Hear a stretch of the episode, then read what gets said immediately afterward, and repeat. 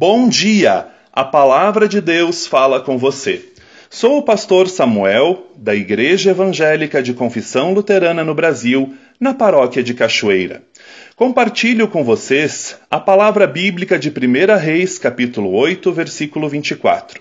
Salomão orou: Pelo teu poder, cumpriste a promessa que fizesse a Davi, o meu pai. No dia de hoje, todas as palavras da tua promessa foram completamente cumpridas. Prezado ouvinte, como é bom ouvirmos a palavra de Deus e sabermos que esta palavra fala aos nossos corações nos dias de hoje. O texto lido nos traz uma parte da oração de Salomão. Talvez possamos nos perguntar: mas quem foi Salomão? Salomão foi um homem de Deus, filho de Davi e Batseba rei de Israel, que teve como característica sua grande sabedoria e prosperidade na condução do reino.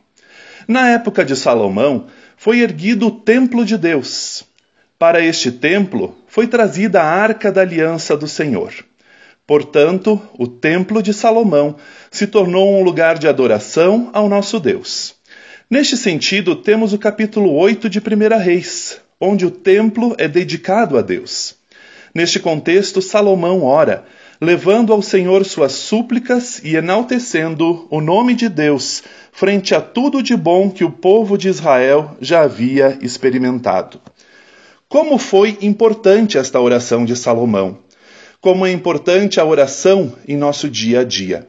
A oração é a forma de conversarmos com Deus, de colocarmos diante do Senhor nossas súplicas, anseios, nossos pedidos.